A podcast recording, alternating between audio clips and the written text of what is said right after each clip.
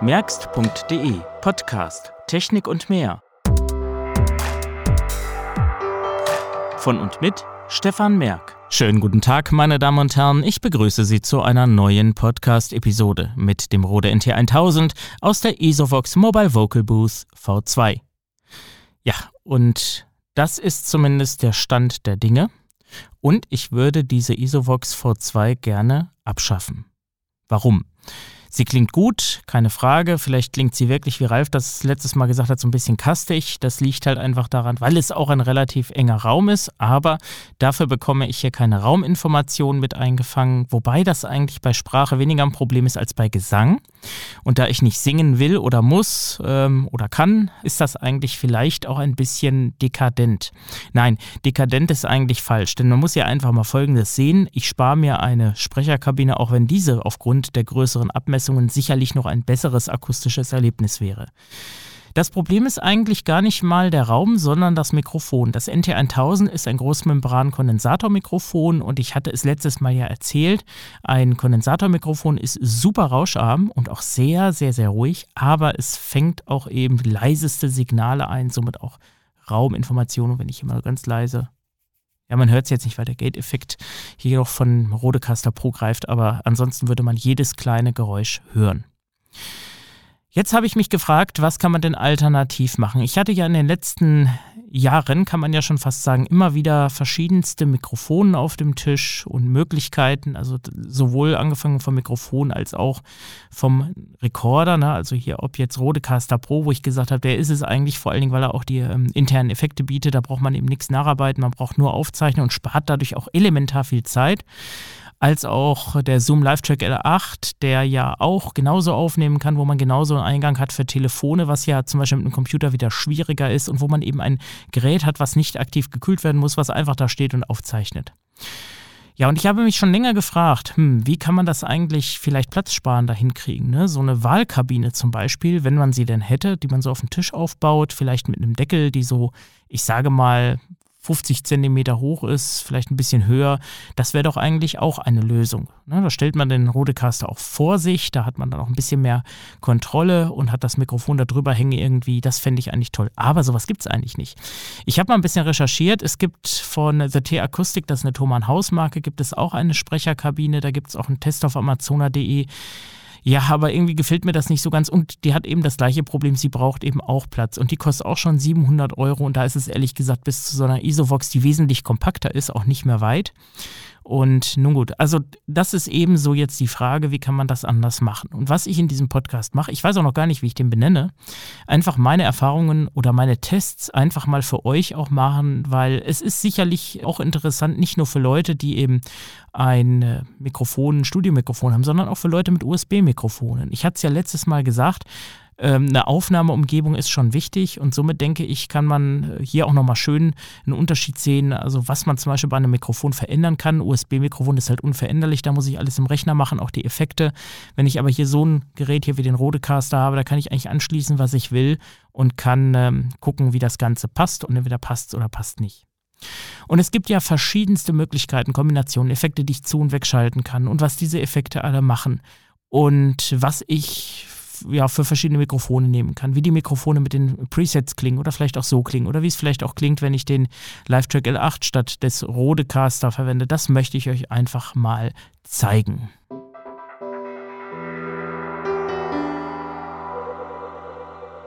Das ist jetzt hier ja, wie ich eigentlich immer aufzeichne, das NT1000. Ich werde jetzt im nächsten Schritt das NT1000 einfach mal aus der Kabine holen, damit ihr einfach das gleiche Mikrofon mal hört, wie wenn ich es eben einfach so in die Hand nehme. Und als nächstes werden wir uns dann auch mal anschauen, wie das NT1000 ohne Effekte klingt. Und dann werden wir uns zum Vergleich auch mal andere Mikros anschauen. Ich sag mal so ein bisschen, was ich hier habe. Also das NT1000, das NT1, das sind ja so meine, ich sag mal, Alltagsmikrofone. Ich habe ja das PodMic, das hatte ich auch schon öfter mal gezeigt, was zum Rodecaster Pro ja auch von Rode selbst äh, angeboten wird. Ist relativ günstig mit knapp über 100 Euro. Und habe auch das Shure SM7B wieder da. Das hatte ich auch mal ausführlich getestet. Und das ist ein Tauchspulenmikrofon, erinnert so ein bisschen an das SM7 MB50 ist aber vom Aufbau als Sprechermikrofon ausgelegt und somit auch sehr unempfindlich. Ich hatte es im USB-Podcast gesagt, dynamische Mikrofone, das haben wir ja auch an diesem MB45-2 gehört damals, äh, dass die doch relativ leise sind, aber da gibt es ein JFET-Verstärker, gibt es zum Beispiel von Thomann, auch im Set mit dem SM7B, nennt sich dann äh, Thomann FitAmp oder so ähnlich. Das gibt es auch von Triton Audio, das ist sozusagen das Original und ist äh, geringfügig teurer. Und dabei werden einfach Transistoren verwendet, um diesen geringen Ausgangspegel des Mikrofons zu verstärken. Man braucht dann allerdings Phantomspeisung. Das Ganze hat dann zwei Vorteile. So ein dynamisches Mikrofon wird plötzlich so laut wie ein Großmembranmikrofon. Und der zweite Vorteil ist, wenn man die Phantomspeisung versehentlich anschaltet, auch wenn es den meisten Mikrofonen nichts schadet, ähm, hat man ja sozusagen ein Gerät dazwischen, was dafür sorgt, dass die Phantomspeisung auch gebraucht wird. Und ich wusste gar nicht, dass es sowas gibt. Ich hatte das jetzt zufällig gesehen und einfach mal angefordert und wir werden mal schauen, was das bringt. Aber erstmal fangen wir mal mit dem NT1000 an, das ich aus der Kabine rausschraube. Das habe ich jetzt gemacht und habe auch den gleichen Abstand einbehalten und habe jetzt halt hier das Mikrofon in der Hand, das ist jetzt ein bisschen, ja, ich sag mal unkomfortabel. Aber so klingt es jetzt wirklich ganz normal im Raum ohne diese Sprecherbox. Ich habe das übrigens auch schon mal gezeigt. Ich glaube, das war mit dem Levitt-Mikrofon damals, mit der ersten ESOVox. Und man hört schon, dass sich der ganze Klangcharakter verändert. Ne? Plötzlich ist es so, dass die Höhen nicht mehr ganz so, ich sage mal, gedrungen, also so, so scharf wirken. Ne? Man merkt jetzt auch, dass dieser obere Bassbereich plötzlich weg ist. Also es klingt irgendwie ein bisschen echter. Was man aber auch hört, ist, dass hier plötzlich die Rauminformationen, der ganze Hall, den ich hier habe, der übrigens in Natura, wenn man ihn selbst hört, gar nicht so auffällig ist, der sich aber doch auf der Aufnahme irgendwie negativ zeigt. Und das ist natürlich nicht unbedingt gewollt, gerade auch beim Schneiden merkt man das. Also das ist eigentlich noch schlimmer als das Anhören, weil wenn man dann Schnitte macht, dann äh, kommt es vor, dass man das irgendwie hört. So, jetzt wollen wir als erstes mal schauen, was macht denn das SM7B von Shure? Also ein dynamisches Mikrofon, was hier mit dem Feedamp dazwischen fungiert und ich lasse die Lautstärke gleich eingestellt, lasse auch den Sprechabstand gleich eingestellt und wechsle jetzt einfach nur mal das Mikrofon. Der Sprechabstand ist jetzt etwas geringer. Ich habe jetzt hier auch den Windschutz drauf. Ich kann ja mal pusten, also der Windschutz, der wirkt auch ganz gut. Und ich bin jetzt mal ein sogenannter Mikrofonfresser. Ja, das heißt also, die Lippen liegen jetzt wirklich am Windschutz an. Ich kann den Windschutz auch mal hier abnehmen. Das ist ein bisschen schwierig. Es gibt zwei im Lieferumfang übrigens. Das ist hier ein etwas weicherer. Es gibt noch einen härteren. Also, was heißt härter? Der ist dann so ein bisschen anders. Und selbst wenn ich jetzt so auf die Membran blase, man merkt den Abstand, der ist schon ja, das, das bringt schon was. Ne? Das sind hier, wenn ich von der Seite mal reinspreche, also wie gesagt, etwa 5 cm liegt die Kapsel weg von der Vorderseite. Und äh, man kann jetzt hier hinten auch noch was an den Einstellungen verändern. Das mache ich jetzt mal nicht. Das äh, sparen wir uns an dieser Stelle. Und als nächstes äh, nehme ich ein Mikrofon, was eben ähnlich konzipiert ist, von Rode das Broadcaster. Das Broadcaster ist auch ein Mikrofon, was man übrigens wie das Schuhe so, ja, man nennt das Endfire bespricht. Also das heißt, das Kabel, gut, hier ist es ein bisschen anders durch die Haltung, das Kabel geht hier nach unten weg, aber theoretisch ist es wie ein Gesangsmikrofon. Man bespricht es einfach wie, als wenn man eine Taschenlampe reinsprechen würde. So wie man es eigentlich sich vorstellt, während man ja Studiomikrofone von der Seite bespricht, was einfach konstruktionsbedingt so ist. So, und dieses Broadcaster ist wie das NT1 ein Großmembran-Kondensatormikrofon, was man aber eben Endfire, sprich von vorne, bespricht. Wie erwähnt, ist das Broadcaster auch ein Großmembran-Kondensatormikrofon. Ich brauche also diesen Feldeffekt-Transistor im Signalweg nicht. Den lasse ich jetzt weg.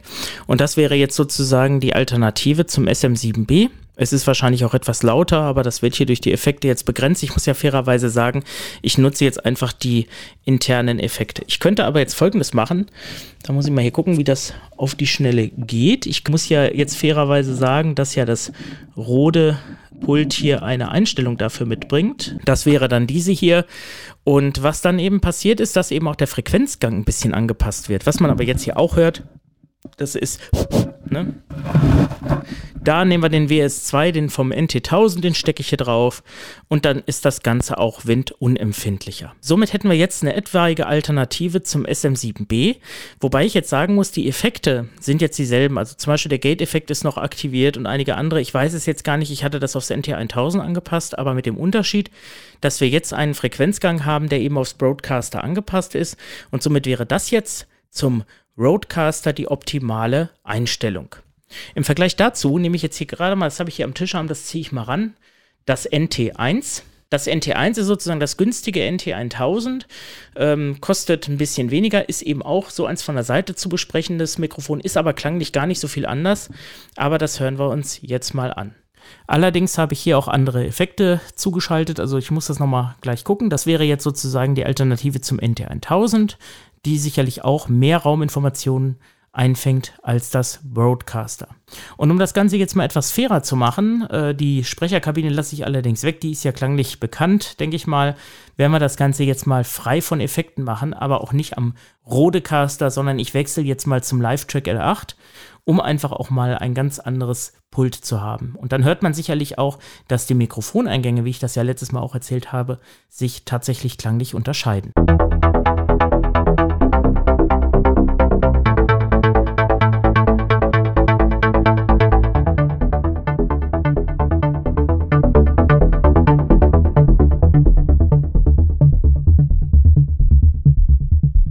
So, ich habe jetzt umgebaut und alle Mikrofone vor mir auf einer Stereoschiene montiert. Also nicht alle, sondern drei. Wir konzentrieren uns auf diesen Switch, vielleicht etwas zu kompliziert. Die Mikrofone sind ja auch in ihrer Art unterschiedlich. Das Broadcaster als Broadcasting-Mikrofon, das NT1000 als Großmembran-Mikrofon, das man von der Seite bespricht. Das Kabel kommt von unten. Das Shure SM7 auch Endfire besprochen, auch wenn die Halterung hier ein bisschen speziell ist. Es ist ein festes, recht starres Kabel vom Mikrofon zur Halterung sozusagen verlötet. Und hinter der Halterung ist eine XLR-Buchse und da geht das Kabel nach unten weg. Das ist deshalb gemacht, damit man es eigentlich eher nach oben montiert, also über Kopf, ne, wie man das eben bei so einem Mikrofonarm eigentlich macht. Und wenn man es auf ein Stativ montieren will, dann schreibt Schuhe in der Anleitung, soll man die Halterung umdrehen. Das habe ich hier jetzt auch der Einfachheit halber gemacht. Zum Lieferumfang beim Broadcaster ist eine Tasche bei. Äh, ansonsten nix. Beim NT1000 genauso. Ja gut, ich glaube eine Halterung. Klar, die Halterung ist dabei und so ein Reduzieradapter. Und ähm, beim NT1000 ist eben eine, ja, da ist auch nicht viel bei. Das habe ich allerdings hier in einer sogenannten Spinne hängen.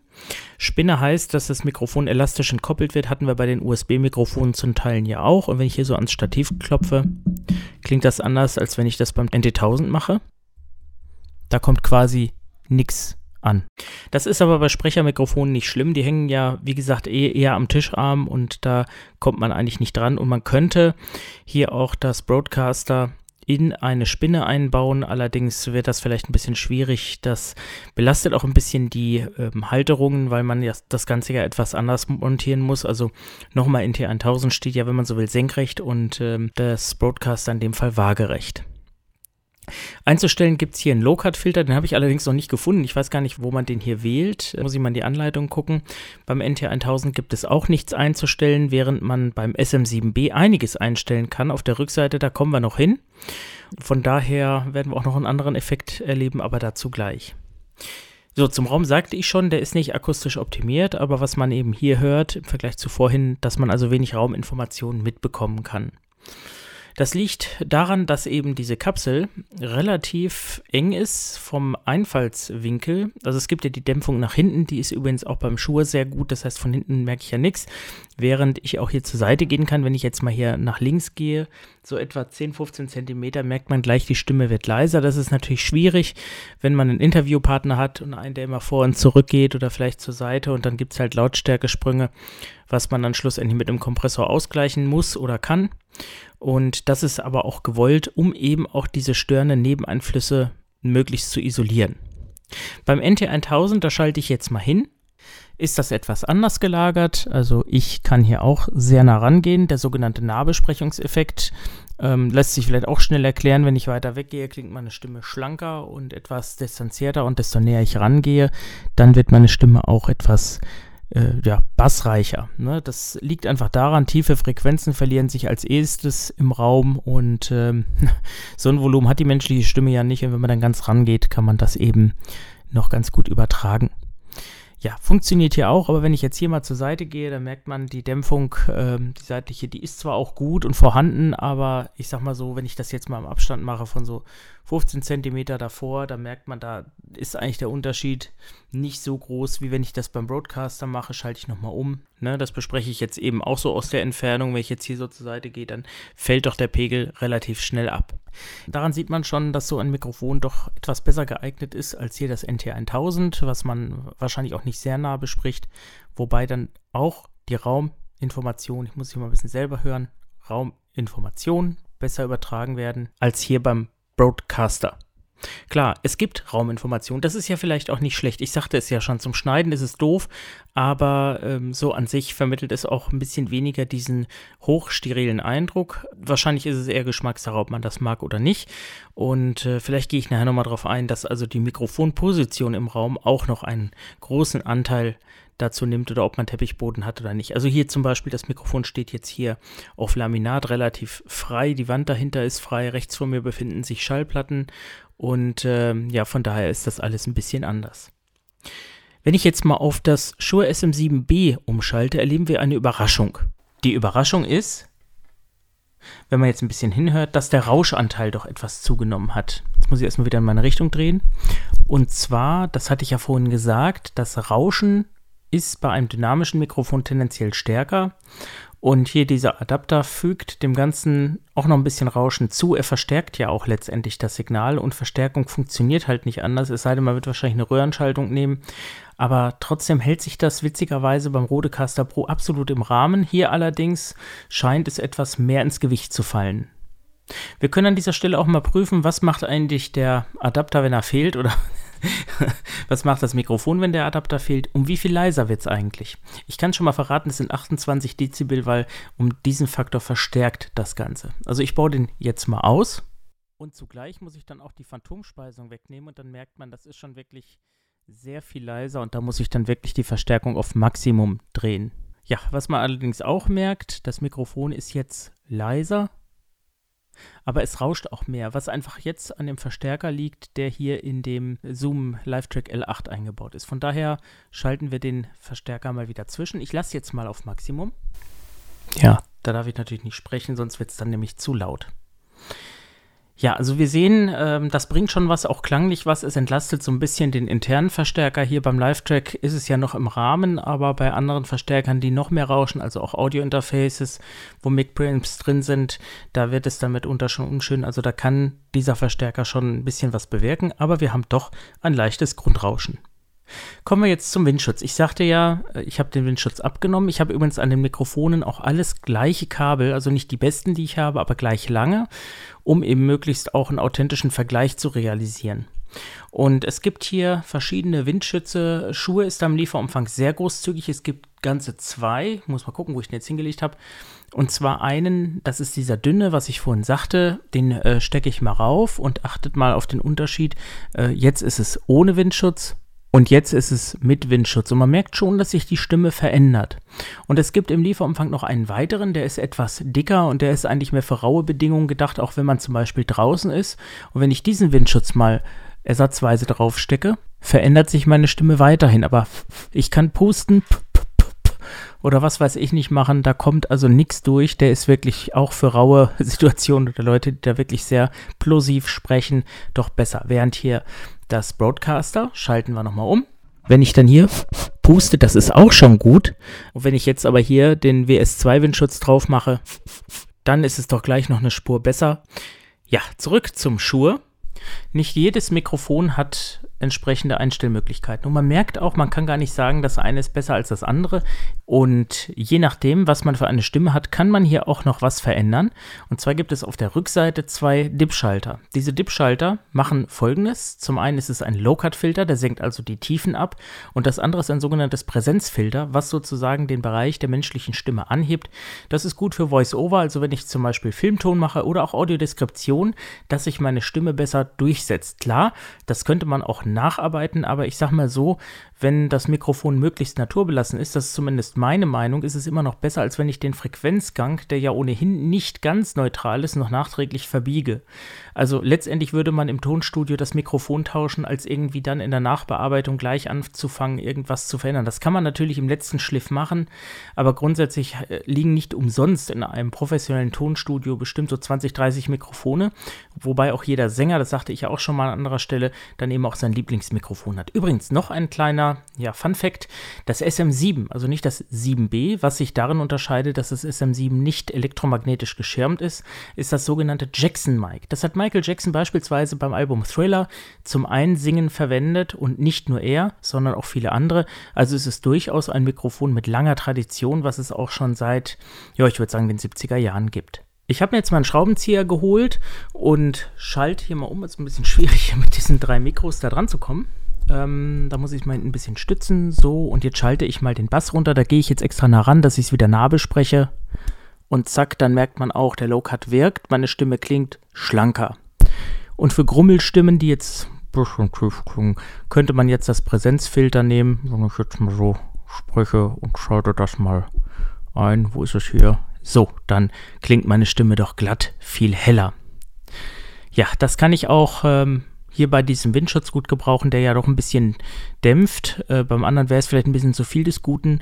Und wenn ich das jetzt mal wieder ausschalte, ähm, erkennt man übrigens auch so eine gewisse Schursignatur. Ne? Das ist ja, was ich auch schon bei Kopfhörern und Lautsprechern gesagt habe. Jeder Hersteller hat da so seine Klangeigenschaften und das gilt auch für Schur und das ist auch nicht unbedingt schlecht. Das SM58 wäre sicherlich nicht so ein gutes Mikrofon oder beliebtes Mikrofon, wenn es nicht seine Signatur hätte. Übrigens, es gibt auch das sogenannte Elvis Mic.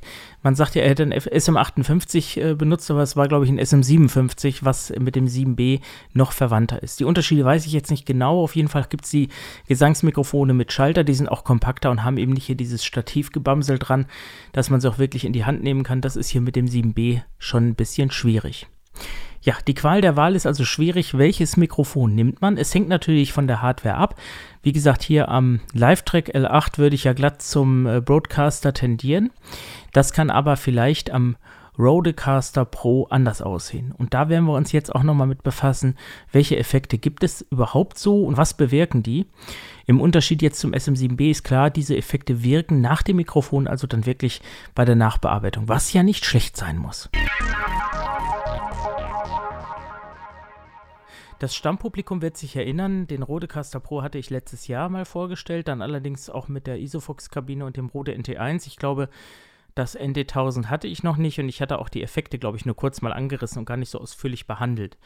Ich will jetzt auch hier keine Vorstellung des Rodecaster Pro machen. Er dient mir jetzt exemplarisch als Beispiel dafür, wie man es machen kann. In dem Fall ist es natürlich schon irgendwo ein Vergleich. Wir hatten jetzt den Live-Track L8 von Zoom. Man hört jetzt auch Unterschiede der Mic-Preamps, während ansonsten das Signal jetzt hier ganz linear vom Mikrofon auf die Aufnahme läuft. Was kann der Rodecaster Pro? Ich fasse es trotzdem nochmal zusammen. Wie der Live-Track L8 enthält er quasi ein Mischpult, einen Rekorder, hat einen speziellen Telefoneingang USB, sodass man auch einen Rechner anschließen kann. Und ich nutze ihn eigentlich schon lange und gerne. Er ist natürlich auch ein bisschen ein kontrovers diskutiertes Produkt, weil ähm, er so ein bisschen auf Anfänger zugeschnitten ist. Die Oberfläche ist sehr einfach gehalten. Er hat auch ein Touchscreen, dass ich hier die wesentlichen Funktionen aufrufen kann. Ich sehe das aber ein bisschen differenzierter, denn erstens mal die Qualität, die er bietet, ist sehr gut und auch die Effekte sind sehr gut. Und zweitens, man braucht, wenn man jetzt auch ein passendes Mikrofon hat, wie das Broadcaster oder Procaster, was wird noch unterstützt? NT1, NT1A, NT2A und das PodMic, das hatten wir auch schon mal gehört dann ähm, ist das schon wirklich eine gute Kombination. Natürlich ausgerichtet auf rote Produkte, aber gut, das ist halt so, das machen die Hersteller, ist ja auch nicht schlimm, die Mikros sind ja auch ganz gut und von daher hat man hier schon eine, ich sage mal, mehr oder weniger All-in-One-Lösung, wo man einfach nur anschließen und aufnehmen braucht. Man hört ihn auch sehr häufig, auch in bekannten Podcasts. Ähm, vor allen Dingen ist es dann lustig, wenn ich dann immer merke, dass die Leute eigentlich einen, Rodecaster Pro benutzen, den halt irgendwie eingestellt haben, aber sich gar nicht so wirklich Gedanken äh, machen über die verschiedenen Features und einfach nur ihre Sprache sozusagen äh, ins Internet bringen wollen. Und dafür ist er ja auch gemacht. Schwierig wird es dann, wenn man das äh, vorverarbeitete Signal nachher nochmal zur Nachbearbeitung durch irgendeinen so Audiodienst schickt. Damit kann man eigentlich nur, ja, sag ich mal, ganze Menge verschlimmbessern. Da muss man sich schon oder sollte man sich entscheiden, will ich lieber die Effekte im Channel Strip verwenden, die hier eingebaut sind, oder will ich das Ganze am Rechner nachbearbeiten. Also beides zusammen führt meistens nicht zu wirklich akustisch guten Ergebnissen. Bei Sprache ist das allerdings eher unkritisch. Bei, ähm, ich sag mal, Musikaufnahmen ist es noch etwas anders. Da sind auch die Mikrofonverstärker noch viel wichtiger. Sprache klingt ja immer recht gleichförmig und unser Gehirn adaptiert das ja auch so, dass es passt. Also wir können Sprache verstehen, ob am Telefon oder hier am Mikrofon. Und äh, wenn man halt Musik aufnimmt, da ist natürlich die Qualität und auch die Auflösung der Mic-Preamps schon sehr wichtig. Und das ist dann so ein bisschen wie bei HiFi, ne? wenn man dann wirklich teure Lautsprecher hat, da muss auch irgendwie der Verstärker dazu passen, sonst bringen einem die teuren Lautsprecher auch nicht viel. Und genauso ist das mit Mikrofonen auch, ist halt sozusagen die umgekehrte Richtung. Ja, ich habe jetzt hier die Mikrofone angeschlossen. Wie gesagt, alles läuft hier ganz linear rein. Die Effekte sind ausgeschaltet. Es gibt hier von den drei Mikros nur für das Broadcaster ein Profil. Was wir auch hören ist, das Rauschverhalten vom SM7B ist jetzt zum Beispiel anders, als wir es ganz am Anfang gehört haben. Da hatte ich auch den Gate-Effekt eingeschaltet, der hat da so ein bisschen gegengesteuert, aber hier klingt das jetzt erstmal so ganz, ja, hörbar. So, was macht das NT1000? Überraschung, das NT1000 ist trotz gleichem Gain lauter Warum auch immer. Das war am Live-Track L8 anders und da sieht man schon mal, dass äh, gerade auch hier äh, die Unterschiede zu finden sind. Es klingt plötzlich auch viel direkter. Ich äh, bespreche es jetzt auch nah. Ich kann ja auch mal ein bisschen weiter weggehen wieder und dann klingt das auch schon wieder ganz anders. Das Broadcaster überrascht auch ein bisschen. Hier klingt es ein bisschen, wie soll ich sagen, heller. Also das kann mich jetzt täuschen. Ich höre es jetzt auch nur über Kopfhörer. Ich werde das bei der Nachbearbeitung dann auch feststellen. Aber jetzt mal ganz subjektiv beurteilt, klingt es ein bisschen heller. Ich kann natürlich auch mit dem Windschutz drauf machen. Das könnte auch der Grund dafür sein. Und schon mit dem WS2 klingt das, finde ich, sogar schon wieder etwas angenehmer. Um das Ganze jetzt out of the box richtig hinzukriegen, gibt es, wie gesagt, diese Klangformungsfunktionen. Und für die Rode-Mikrofone eben nur fürs Broadcaster von den dreien gibt es eben ein Profil. Das wirkt sich auf den Klang aus. Das habe ich ja vorhin auch schon mal gezeigt. Und das Profil werde ich jetzt hier erstmal aktivieren, damit wir hier erstmal schon mal einen guten Grundsound hinbekommen. So, das habe ich jetzt gemacht und jetzt habe ich ähm, sozusagen durch Aufruf des Profils den Frequenzgang etwas angepasst und auch der Gain wurde angepasst. Ne? Das heißt also, die Vorverstärkung wird eingestellt, Phantomspeisung ja oder nein wird eingestellt, Procaster und Podmic sind äh, dynamische Mikrofone, also von daher wird da die Phantomspeisung ausgeschaltet. Das Broadcaster ist äh, ein Kondensatormikrofon, also mit Phantomspeisung. Das erstmal dazu und jetzt schauen wir uns mal die verschiedenen Effekte an und was die eigentlich bewirken.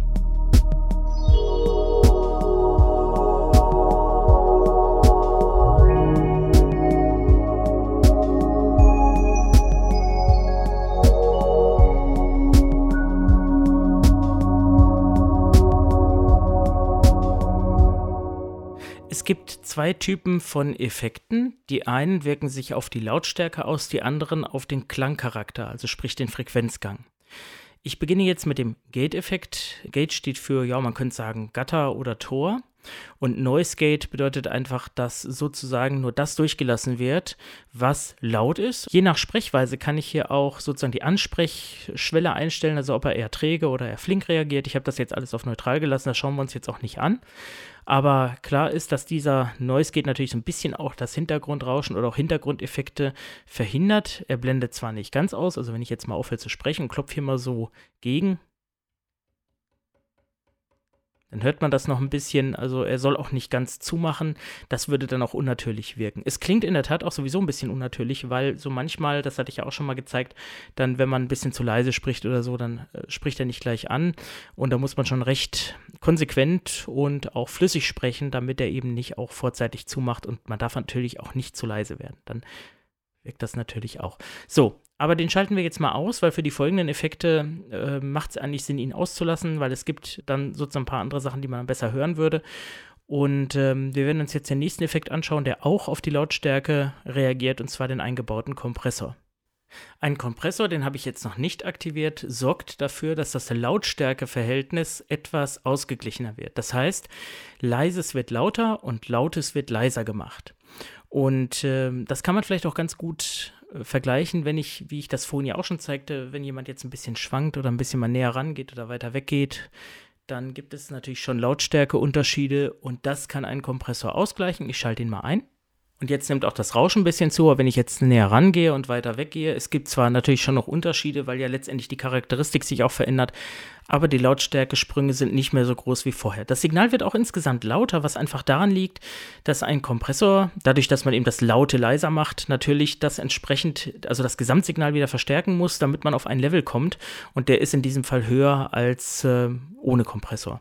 Man kann hier nichts einstellen. Ein Kompressor hat üblicherweise Einstellmöglichkeiten für die sogenannte Ratio, also das Verhältnis laut-leise oder auch die Ansprechschwelle, ne, ob der Kompressor eher flink oder träger greift, das äh, ist auch in Teilen wichtig und eben dann die Gesamtlautstärke. Das wird hier alles vorgegeben, ist auch ganz gut so, weil ähm, auf diese Weise kann man da auch nichts falsch machen und ich finde, der wirkt auch eigentlich ganz gut und ist auch auf Sprache optimiert. Den Kompressor lassen wir im Folgenden auch eingeschaltet. Als nächstes nehmen wir jetzt mal Effekte, die sich auf die Klangcharakteristik auswirken und zwar einen, den wahrscheinlich viele schon kennen aus Audiorekordern, nämlich dem Low-Cut-Filter. Dazu muss ich einfach mal tiefer sprechen, damit man hört, wie der überhaupt wirkt. So, nun habe ich ihn eingeschaltet und was man vielleicht hört, ist, dass die tiefen Frequenzen jetzt etwas abgeflacht sind. Es gibt ja verschiedene Filtertypen und ähm, ein Low-Cut-Filter schneidet in der Regel einfach ab unterhalb einer gewissen Frequenz und Sprache bewegt sich ja so im Bereich 250 Hertz bis 3 Kilohertz etwa und das heißt so alles, was da drunter ist, das würde dann eher nur Rumpelt verursachen. Ich kann hier nochmal ein Stativ klopfen. Das klingt wahrscheinlich jetzt etwas äh, weniger dumpf als vorher. Ein weiterer Effekt, den man wahrscheinlich jetzt auch nicht so hört, das ist der sogenannte De-Esser. Was macht der? Es gibt Mikrofone, die klingen sehr spitz und äh, es gibt dann Obertöne, die man nicht haben will und S-Laute ecken dann ein bisschen an und der De-Esser rundet das Ganze ein bisschen ab und macht die Höhen etwas weicher. So, jetzt weiß ich gar nicht, doch, man hört es ein bisschen, ne? Jetzt klingt das vielleicht sogar ein bisschen lispelnder, lispelnder oder sowas. Das ist mir auch schon immer in der Isovox aufgefallen, dass manchmal dann ein bisschen, ja, weiß ich nicht, ich habe wahrscheinlich nicht ein zu spitzes S, dass der DSer wirklich vorteilhaft ist. Ich schalte ihn nochmal aus. Ja, und das ist jetzt der deaktivierte DSer. Wobei die Effekte, zu denen wir jetzt noch gleich kommen, die Afex-Effekte, da wahrscheinlich wieder ein bisschen ähm, ja, zuträglicher sind, aber schauen wir mal. Genau, lasse ich den DSer mal an. Also letztendlich kommen wir ja dann wieder in Richtung Werkseinstellung. Außer Noise Gate lasse ich jetzt also sozusagen alles, was wir besprochen haben, eingeschaltet. Diese Affix-Effekte sind eine Besonderheit. Die Geschichte dahinter ist, der Hersteller, ich weiß jetzt gar nicht, wie er heißt, nee, Affix hieß er, glaube ich, nicht. Also es war ein Radio-Fernsehtechniker, der hat irgendwie eine Schaltung entwickelt und festgestellt, dass er eigentlich äh, irgendwie Murks gemacht hat, aber das Ganze dazu geführt hat, dass das doch ziemlich voller klingt und auch obertonreicher und dadurch auch viel offener. Und diese Affix-Effekte, da weiß man auch nicht so genau, wie es funktioniert, ähm, ist also auch patentiert und gibt es auch als Hardware ähm, sodass man äh, Ultra Maximizer oder wie das Ganze heißt, ähm, kann man das dann sozusagen in den Signalweg einschleifen und hat dann eben ein ja, etwas schillenderes Signal, was einfach durch die Anreicherung von Obertönen entsteht. Das äh, ist natürlich nicht neutral, aber letzten Endes geht es hier auch darum, es soll gut klingen. Ich hatte die Affix-Effekte übrigens immer ausgeschaltet, weil das einfach mit der ESOVOX auch zu viel des Guten war. Und ich bin jetzt selbst gespannt, wie das Ganze eigentlich ohne wirkt, vor allen Dingen dann auch mit dem Broadcaster in Verbindung. Und als erstes nehmen wir den Oral Exciter, der sich um den Hochtonbereich kümmert. So, der ist jetzt angeschaltet und man merkt jetzt wahrscheinlich, wenn ich den DSer jetzt gleich nochmal ausschalte, plötzlich sind die S-Laute etwas schärfer. Machen wir das ohne DSer mal, dann ist es wahrscheinlich auch ein bisschen übertrieben, finde ich. Ja, man hört es auch. Also von daher macht der DSer an dieser Stelle Sinn. Während ich ihn wieder einschalte, schalte ich dann noch den letzten Effekt zu, der nennt sich Big Bottom. Und dieser kümmert sich um den unteren Frequenzbereich. Ne? Und das hört man jetzt, wenn ich das Ganze jetzt wieder nah bespreche, dann äh, ja, hat das so ein bisschen mehr HiFi-Sound. Und das ist ja im Radio auch gewollt letztendlich. Ne? Also es geht ja jetzt hier darum, dass wir Sprache aufnehmen, sendefähiges Material, was ich auch durchsetzen kann, möglichst auch auf kleinen Lautsprechern. Und da sind natürlich solche Effekte ganz sinnvoll. Und äh, diese Affix-Effekte werden, wie gesagt, ja auch im Broadcasting-Umfeld genutzt als Hardware und man hat sie hier eingebaut, wahrscheinlich irgendwie lizenziert und das Ganze als Software gemacht. Und äh, so mit dem Broadcaster finde ich, also ohne dass man jetzt noch eine Sprachkabine nutzt oder so, ist das eigentlich eine, denke ich, ganz gute Kombination und man kann auf diese Weise auf jeden Fall schöne Sprachaufnahmen machen. Wenn ich jetzt den Noise Gate Effekt dazu schalte, haben wir sozusagen alles aktiviert, was irgendwie geht. Und das wäre jetzt auch das Maximum, was man hier rausholen kann. Man kann diese Effekte übrigens auch richtig inzwischen editieren. Das ist seit Firmware Version 2.1 im Rodecaster möglich. Und da hat man dann wirklich auch die Möglichkeit, zum Beispiel hier bei der Gate-Funktion die Attack-Zeit und die Release-Zeit und was weiß ich nicht einzustellen.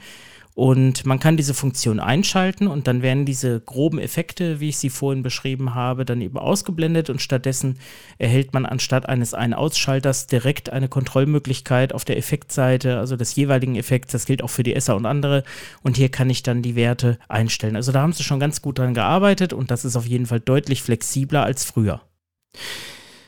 Je nach Mikrofontyp äh, ist das natürlich anders. Ich schalte mal aufs SM7B um. Das macht jetzt insofern Sinn, weil es kein Rode-Mikrofon ist und weil das NT1000 ja, ja nicht gleich klingt, aber zumindest ein bisschen ähnlich wollen wir doch mal gucken, wie diese Effekte auf das SM7B wirken. Natürlich macht es da wenig Sinn, dann jetzt hier hinten an den Dip-Switches um, rumzuspielen. Wie ich schon sagte, mehr parallele Eingriffe sind eigentlich eher kontraproduktiv und somit hören wir uns einfach mal an, wie das Ganze im Wechszustand klingt. Vielleicht könnte man ja sagen, das SM7B klingt besser als das Broadcaster, aber schauen wir mal. Ich werde jetzt die Effekte nicht einzeln besprechen, ich werde jetzt alles einschalten und schalte einfach mal um. Das Einzige, was jetzt hier ein Problem sein kann, ist, es ist ein bisschen leiser. Ich muss also den Gain ein bisschen erhöhen. Wahrscheinlich ist das ein bisschen zu viel des Guten, aber das macht auch nichts. Man hört es jetzt auch. Der Kompressor, der komprimiert das Ganze, damit es nicht aneckt. Es eckt aber ein bisschen an. Das ist eigentlich schon wirklich zu viel. Ich gehe noch mal ein paar dB zurück. Da hat man dann auch wirklich ein bisschen den Nachteil, wenn man jetzt den Rodecaster Pro mit anderen Mikros nutzt. Da muss man schon ein bisschen experimentieren. Und jetzt können wir im Vergleich hören. Also das SM7B nun an Port 1 hier angeschlossen mit auch allen Effekten. Und hier das Broadcaster im Vergleich was interessanterweise etwas anders klingt. Ne? Also dynamisch versus Kondensatorkapsel. Und ich denke, das hört man. Und was da besser klingt, ich glaube, das ist auch so ein bisschen Geschmackssache. Wobei ich sagen müsste, ich würde fast meinen, bis auf das Rauschverhalten, das kriegt man natürlich nicht ganz weg. Aber das ist in dem Fall auch gar nicht so dramatisch. Ist das äh, SM7B von der Charakteristik vielleicht etwas besser. Man müsste es jetzt mal ohne Windschutz machen. Ich mache die mal beide ab. So, das ist jetzt das Broadcaster ohne Windschutz und man hört eigentlich, dass äh, das vielleicht sogar noch ein bisschen besser klingt und es gibt auch keine Explosionslaute. Also wenn man jetzt hier nicht unbedingt das Mikrofon auf ist und äh, schalten wir mal oder nehmen wir mal das SM7B, da hat man schon noch eine etwas andere Klangcharakteristik. Man könnte es noch vielleicht ein bisschen lauter machen. Also man sieht einfach, ne, selbst wenn man jetzt so Mikrofone testet äh, man hat die nur vielleicht ein paar Tage da, äh, das reicht eigentlich nicht. Man müsste eigentlich wirklich Aufnahmen machen, äh, Parallelaufnahmen machen. Also es ist wirklich ein Geduldsspiel, die vernünftige Einstellung zu finden. Man muss mit Mikrofonen dann wirklich auch sich beschäftigen und vielleicht auch andere mal hören lassen, wie so der Klangeindruck ist. Ne? Das mache ich ja an dieser Stelle auch. Die Community bekommt die Aufnahmen auch im Vorfeld schon, weil ich äh, beim Aufnehmen auch noch nicht weiß, was wirklich gut klingt. Ne? Aber ich habe gedacht, machst du mal einen Podcast, dann kann man das zu den USB-Mikrofonen Mikrofon als Kontrast nochmal zeigen für die Leute, die halt überlegen, sich Audio-Equipment zu besorgen. Nur, wie gesagt, es ist halt wirklich schwierig und man kann halt sehr viel verändern. Man kennt das übrigens auch aus dem CB-Funk. Ne? Wer sich mit CB-Funk und den Mikrofonen befasst hat ne, und mal so ein Standardmikrofon gegen so ein Sadelta oder was weiß ich nicht Mikrofon ersetzt hat, ne, der wird auch feststellen, hoch, plötzlich ist die ganze Klangcharakteristik eine andere. Ne, und das klingt vielleicht ähm, je nach Stimme ein bisschen besser, wenn man eher die, den mittleren Bereich äh, des Frequenzgangs herausstellt und bei manchen Stimmen, die vielleicht etwas tiefer sind, klingt das dann ein bisschen muffig. Und äh, ja, da gibt es also schon unterschiedliche Möglichkeiten und letztendlich entscheidet ja auch der persönliche Geschmack, was für einen Klangcharakter will ich haben. Mein Fazit an dieser Stelle oder vorläufiges Fazit ist, dass ich finde, dass das ähm, SM7B ein sehr gutes Mikrofon ist. Es rauscht allerdings mehr als das Broadcaster, aber so für den Alltag, was auch die Dämpfung angeht und auch die Handhabung, ist dann das Broadcaster da doch etwas unkomplizierter, vor allen Dingen, weil man eben keinen Vorverstärker braucht. Und ähm, ja, von der Form würde ich sagen, auch ein bisschen gefälliger. Ich habe übrigens den Low-Cut hier immer noch nicht gefunden. Allerdings gibt es hier eine LED. Die lässt sich übrigens über einen Adapter, der auch beiliegt, auch entkoppeln, dass man sozusagen auch die äh, LED. Ach doch, hier ist ja der Low-Cut. Hinten ist ein Schalter. Das ist ja ganz einfach. Das können wir doch nochmal ausprobieren. Den habe ich jetzt gar nicht gesehen. Aber hier ist, wie gesagt, eine LED dran. Und die LED zeigt mir On-Air an. Also wenn aufgenommen wird, die strahlt hier nach vorne. Und wenn hier Phantomspeisung anliegt, leuchtet sie immer. Aber man kann über einen beiliegenden Adapter das auch so machen, dass man in einem, äh, also einem Rundfunkpult sozusagen die Achtung Aufnahme, Leuchte getrennt regeln kann. Also wenn dann der Toningenieur auf Record drückt, wobei das wahrscheinlich heute selten passiert noch. Das macht ja meist alles der Moderator, wie wir von Ralf gehört haben. Dann leuchtet eben die Lampe hier auf. Aber man weiß auf jeden Fall so immer, ah, guck mal, Phantomspeisung liegt an. Es funktioniert, ist also auch ganz nett. Ja, dann wechseln wir nochmal zum Broadcaster. So, das ist hier. Und wenn ich jetzt hier umschalte, Dann habe ich tatsächlich auch einen Low-Cut, den ich noch vorschalten kann. Das wäre für die Isovox natürlich gut, mit dem Problem, dass äh, das Mikrofon zu lang ist und in die Isovox gar nicht gut reinpasst. Also dann ist der Abstand auch nicht, auch nicht richtig. So, dann kommen wir jetzt zum letzten Punkt und dazu werde ich jetzt mal wieder ein Mikrofon nehmen. In dem Fall nehme ich jetzt einfach mal der Einfachheit halber das NT1 an einem langen Kabel, schalte alle Effekte aus und wir werden mal hören, wie sich das Ganze anhört, wenn ich in verschiedenen Positionen in einem Raum aufzeichne.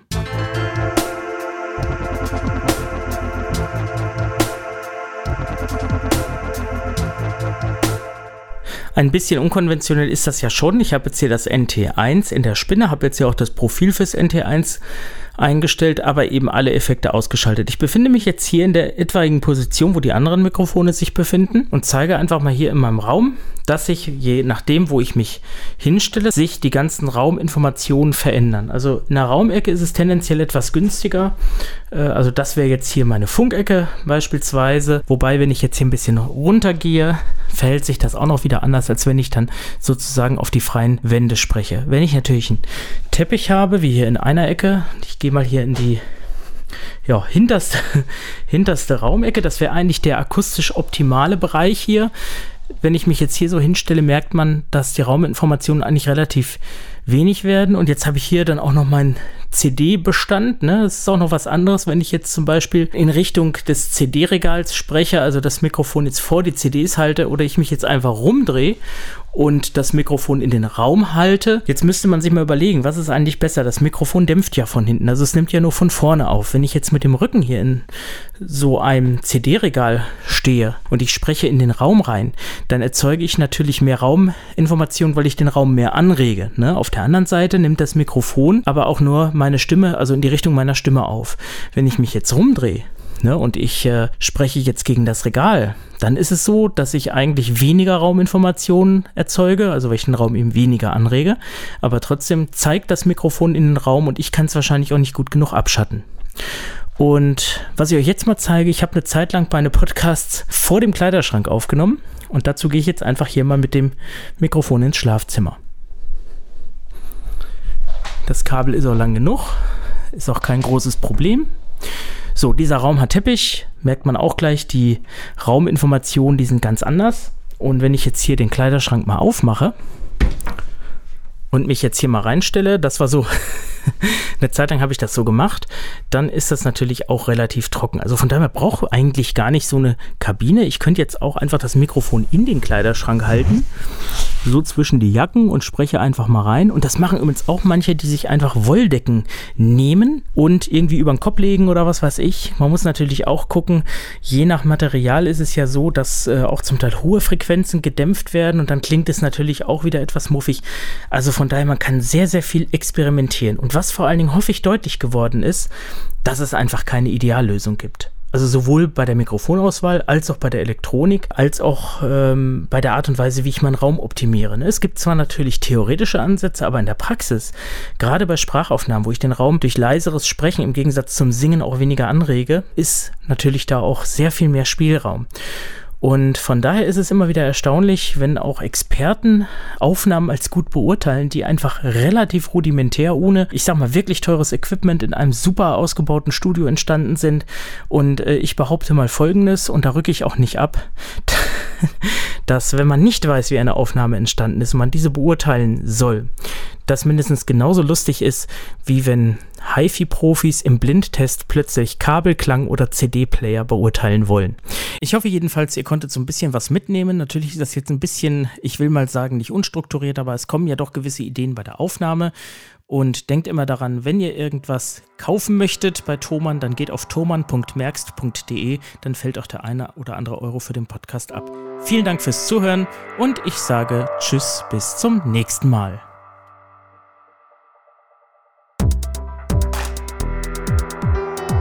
Das war der Merkst.de Podcast, eine Produktion von Merk Audio.